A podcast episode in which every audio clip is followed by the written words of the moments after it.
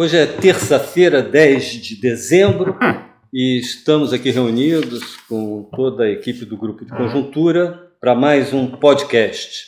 Hoje nós temos dois temas. Né? É, primeiramente, o tema do dia hoje é a posse do presidente Alberto Fernandes na Argentina. E vamos comentar aqui, então, a, aproveitando do nosso argentino aqui do grupo, que é o Lixa, o Antônio Lixa, é, vamos comentar as perspectivas para a Argentina com o novo governo.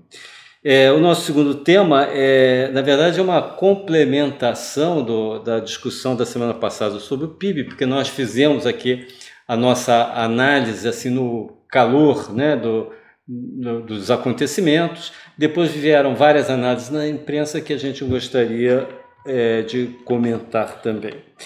Então, começando pela Argentina, é, pelos nossos vizinhos, é, que é um tema que interessa muito a gente, porque é, a Argentina é um parceiro comercial muito importante do Brasil, nosso vizinho aqui. Então, o que acontece lá acaba tendo repercussões também sobre o Brasil. É, Lixa, na tua visão, né, o que, que a gente pode esperar é, da Argentina, quais são os problemas que o governo é, vai enfrentar, esse novo governo, e o que, que a gente pode esperar que ele vai fazer, e, e em consequência, o que, que pode acontecer na economia argentina no próximo ano. Tá bom. O, hoje é a posse do Alberto Fernandes como presidente. Mas amanhã o novo ministro da, da Economia, Martin eh, Guzmán, vai anunciar seu plano econômico. Existem na Argentina ainda eh, algumas incertezas e, na verdade, o país está em um compasso de espera porque o Martin Guzmán não é muito conhecido. É uma pessoa bem jovem, não?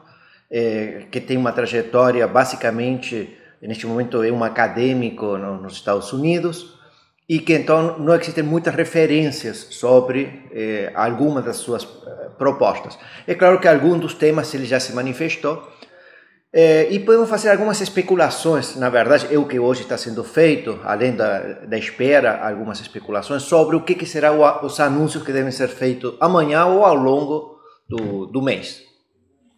Então podemos tratar vários temas, não? Eh, podemos organizar a, a nossa discussão tratando cinco grandes temas. O primeiro tema é o tema fiscal, que está basicamente é o principal tema de, de debate. É, a dívida cresceu muito. A dívida pública, pública cresceu e, e, se encontrou num patamar de, de mais de 80%. Agora ela tem caído um pouco, mas ainda assim está em um patamar que não é, é pagável. Tudo indica que vai ser é, definida uma moratória, não? Você vai ter uma discussão com os credores para a suspensão dos pagamentos, pelo menos por, por dois anos, e por outro lado uma discussão sobre alguma redução ou algum desconto na, na, na dívida. Olívia, olha só, deixa eu só te interromper um minuto, porque é, provavelmente está na cabeça aqui do, do, dos brasileiros, de quem está nos ouvindo, né? A seguinte questão. Quer dizer, a dívida pública brasileira também é perto de 80% do PIB. E aqui ninguém tem falado que a dívida não é pagável.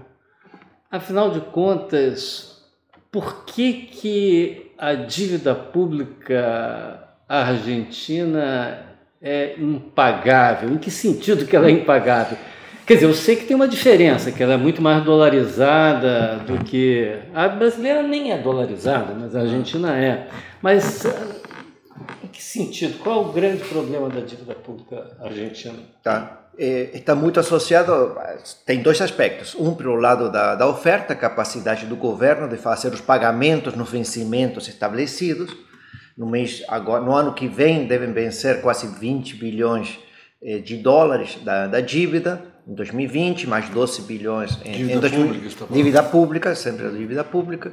E eh, a Argentina não tem o dinheiro para fazer os pagamentos da dívida. Ah, tá. Mas aí está suposto que o governo não consegue refinanciar essa Ou dívida. Ou seja, e... o governo não, não gera confiança nos investidores para conseguir a rolar sua dívida. É, então o outro lado da história é que é, é, é o problema da demanda, é a demanda de títulos. A Argentina não tem demanda suficiente para fazer confiança a, na política econômica. Para fazer a rolagem da dívida. Isso. Se, você, se o, a, rolagem da dívida fosse 100% e, e vencem 20 bilhões de dólares o ano que vem, você rola 20 bilhões de dólares e não uhum. precisa fazer os pagamentos, simplesmente lançar novos títulos. O problema é que não existe essa demanda.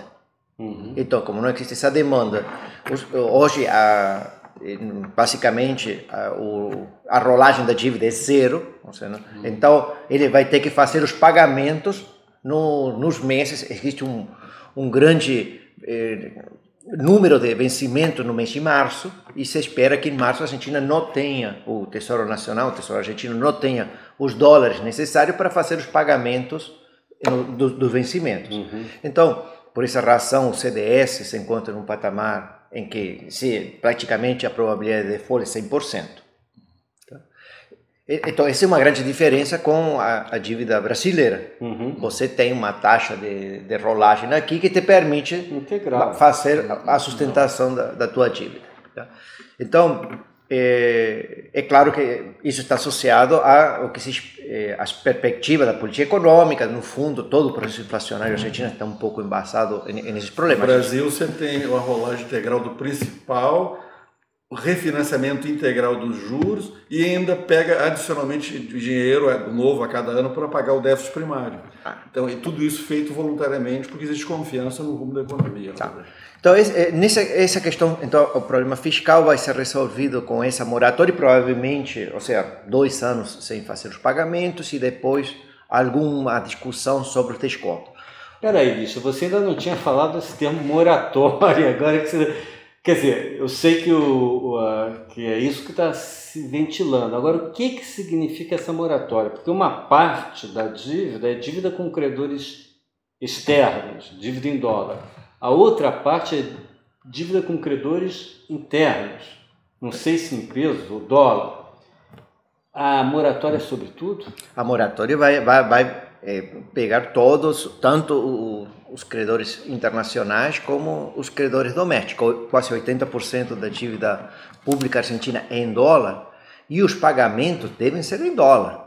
Se você decide transformar a dívida interna em dólar em, em peso, você especifica, isso significa uma espécie de default.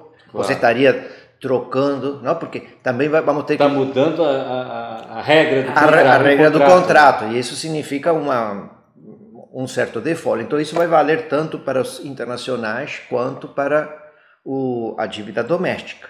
Tá? O que significa que a Argentina não tem capacidade de colocar novos títulos ou novos papéis nos próximos anos. Tá? Então, é, esse é um tema. É, o Martin Guzmán já se manifestou favorável a essa é, moratória. Isso resolveria no curto prazo a questão fiscal, tá? simplesmente com, com o não pagamento. Mas existe outro conjunto de problemas que são importantes. Tá. Os outros problemas que Martin Guzmán vai enfrentar, tá? É, temos um déficit em conta corrente. Tá? Esse déficit em conta corrente em do dois, balanço do pagamento, pagamento né? externo. Um né? déficit externo que no ano 2018 foi de 5,4% do PIB, que tem caído dramaticamente ao longo deste ano. Por causa da recessão que diminuiu importações. E da né? desvalorização cambial. E da desvalorização cambial. Também. Dólar e, e recessão tem feito um ajuste externo, um pouco como o Brasil fez em 2015 aqui. Você, e numa magnitude mais ou menos parecida. É. Tá? Isso significa de que a escassez de dólar, que vai ser o outro problema para financiar basicamente as importações, eh, pode não ser tão dramático como se esperaria em outro contexto não, de grandes déficits em conta corrente. Lembremos que a Argentina não vai ter capacidade de captar eh, dólares no, no exterior. Provavelmente por causa do default da, da, da, moratória da dívida pública, as empresas privadas argentinas também não vão ter capacidade de, de fazer novas captações no exterior. Tá? Então, vamos ter que viver com os dólares que nós temos. O terceiro tema é inflação. Inflação, eh, se espera que na, Amanhã, a inflação hoje na Argentina está em torno no de 55% ao ano. Ao ano uhum. tá? E acelerando. E provavelmente grande parte do, da desvalorização ainda não foi passada aos preços, então pode ser que ela aumente mais um pouco. Se espera que seja é, criado um conselho econômico e social amanhã e que esse conselho permita fazer uma é, coordenação com empresários e trabalhadores através dos sindicatos para fazer um pacto social que permita congelar de alguma forma preços e salários e controlar a inflação através desses mecanismos. Eu acho que eu já vi esse filme antes. É, no Brasil dos anos 80, né? É, e a gente já viu como que isso fracassou. É. Tá. É, porque, por outro lado, é, é, o fato é claro que ainda a gente tem um pequeno déficit primário, mas temos esse déficit primário vai ser financiado com emissão monetária, obviamente. Claro. Então isso vai também é, afetar a, a, sustentação desse pacto social que está se prevendo. Tá? O, o quarto tema é o problema da recessão. E eles têm falado bastante sobre o tema. Eles estão querendo fazer uma política fiscal expansionista basicamente através de subsídio para algumas empresas ou para financiamento de alguns componentes de demanda agregada, mas que claramente vão afetar, vão provocar um novo aumento do déficit primário, tá? que provavelmente vai ser pagado com mais emissão monetária. Uhum. Tá? Que gera mais inflação. Que gera mais inflação. E o quinto tema é a, é a questão social, que se tornou dramática. Hoje a linha de pobreza na Argentina subiu para 40,8%. Lembremos que um ano atrás era 10% a menos, então em 10%, 10%, em um ano, 10% da população se tornou pobre, e então vão ser eh, estabelecidas medidas eh, política social, tá? e provavelmente também com sua aposentadoria, o que significa... Que também mais déficit primário. Mais déficit primário. Então temos um... Basicamente o que o início do governo é, é uma moratória com uma forte eh, expansão do, do gasto público e um aumento da quantidade monetária que deve afetar a inflação e um pacto social que deve ser temporário. Uhum. É, enfim, a gente tem aí um conjunto de problemas bastante, bastante grande. grande, difíceis de ser enfrentados, né?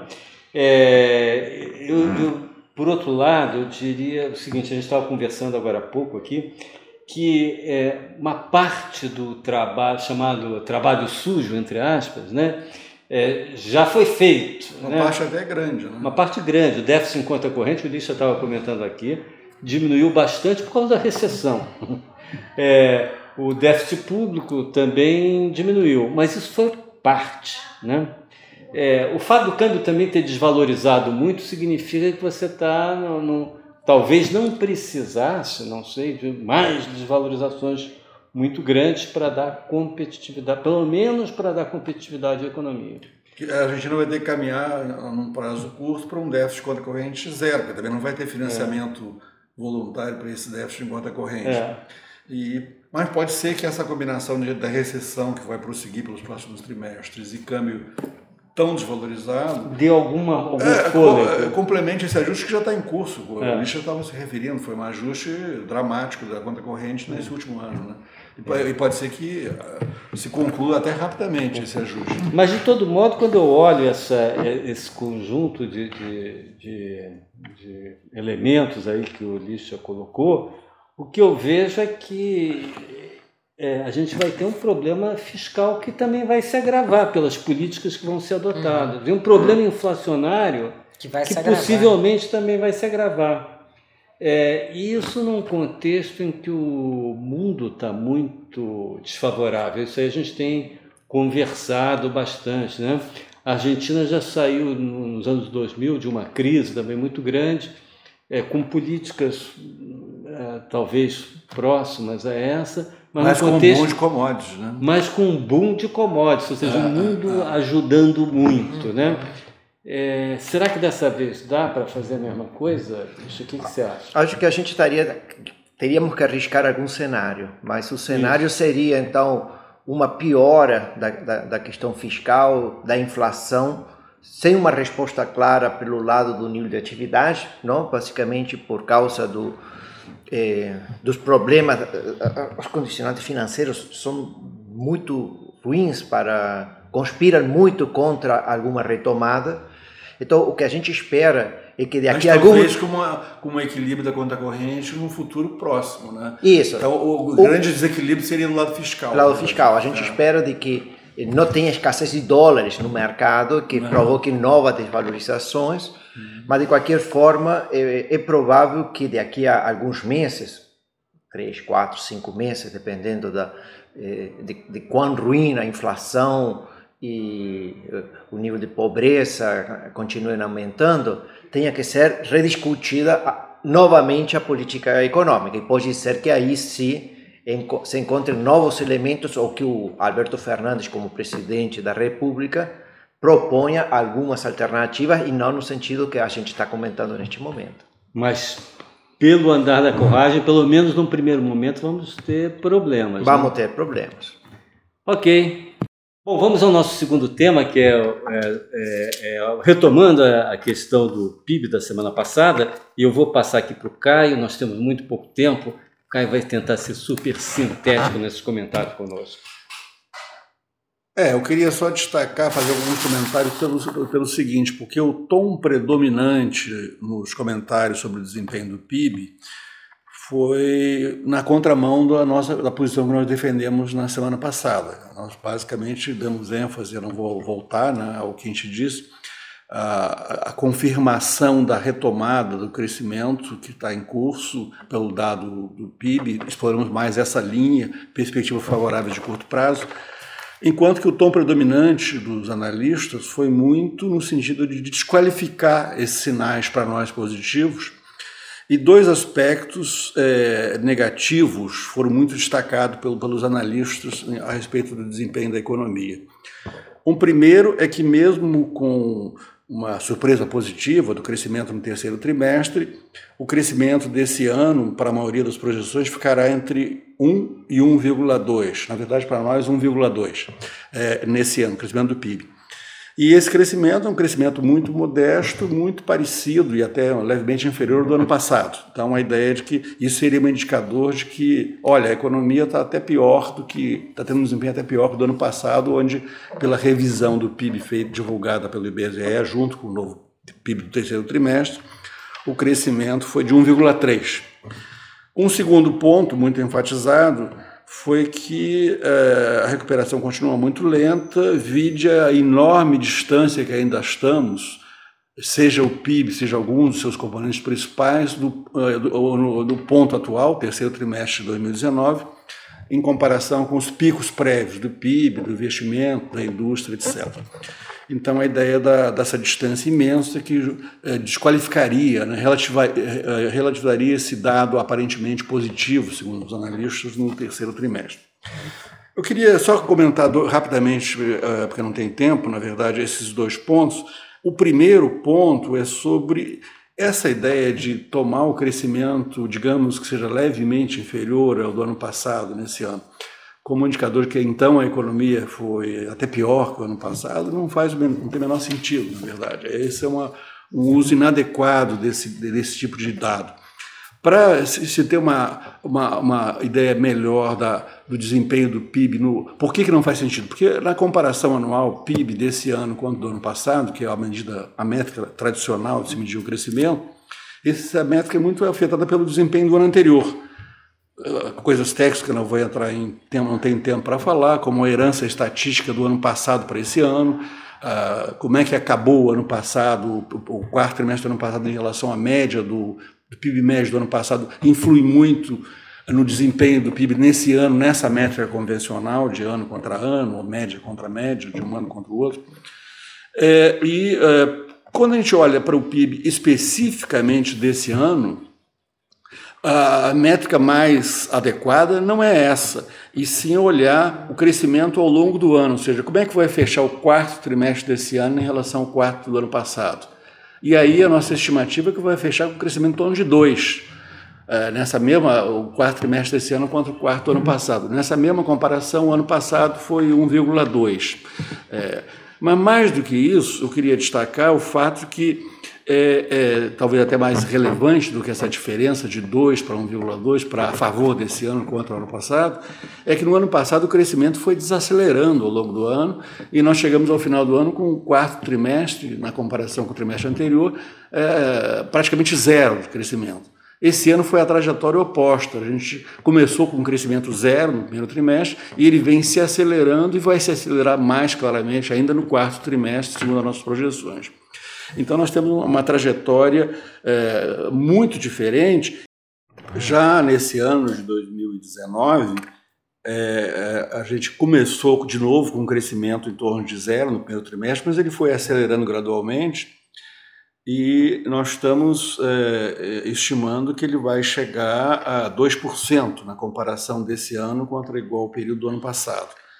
É, mais do que isso, é, esse crescimento, é, no, se a gente pegar só o segundo e terceiro trimestre, a nossa estimativa para o quarto, que é alguma coisa entre 0,8% e 1%, nós estamos falando de um crescimento anualizado do segundo ao quarto trimestre é, perto de 2,8%. Então, estamos falando de, um, de, uma economia que sai de zero no final do ano passado, início desse ano, e em, em três trimestres caminha para um crescimento anualizado perto de 2,8%. Então, é uma aceleração bastante relevante ao longo do ano, deixando, que vai deixar uma herança estatística muito positiva para o ano que vem, já vai afetar positivamente o crescimento do ano que vem. E então, por essas razões todas, tomar a seco uh, o crescimento desse ano, pelo fato de ser o crescimento anual na métrica usual ser levemente inferior ao do ano passado e achar que com isso isso mostraria que o crescimento, que o desempenho desse ano está sendo pior até que o do ano passado, não faz não tem o menor cabimento, na verdade. Uh, o último ponto, só para fechar, é essa um breve, uma breve referência a esse outro aspecto que tem sido muito destacado, que é o fato que a gente está a uma distância imensa ainda uh, do picos prévios do PIB, do investimento, da indústria, uh, uh, no nível atual, ainda estão muito distantes da, dos picos prévios. É, tem gente que diz que vai levar anos até voltar ao que era o PIB em 2014. É. Né? Então, isso aí, quer dizer, então, na verdade, o que a gente teve foi o seguinte: a gente teve uh, 11 trimestres de recessão, de queda do PIB, e agora 11 trimestres de recuperação.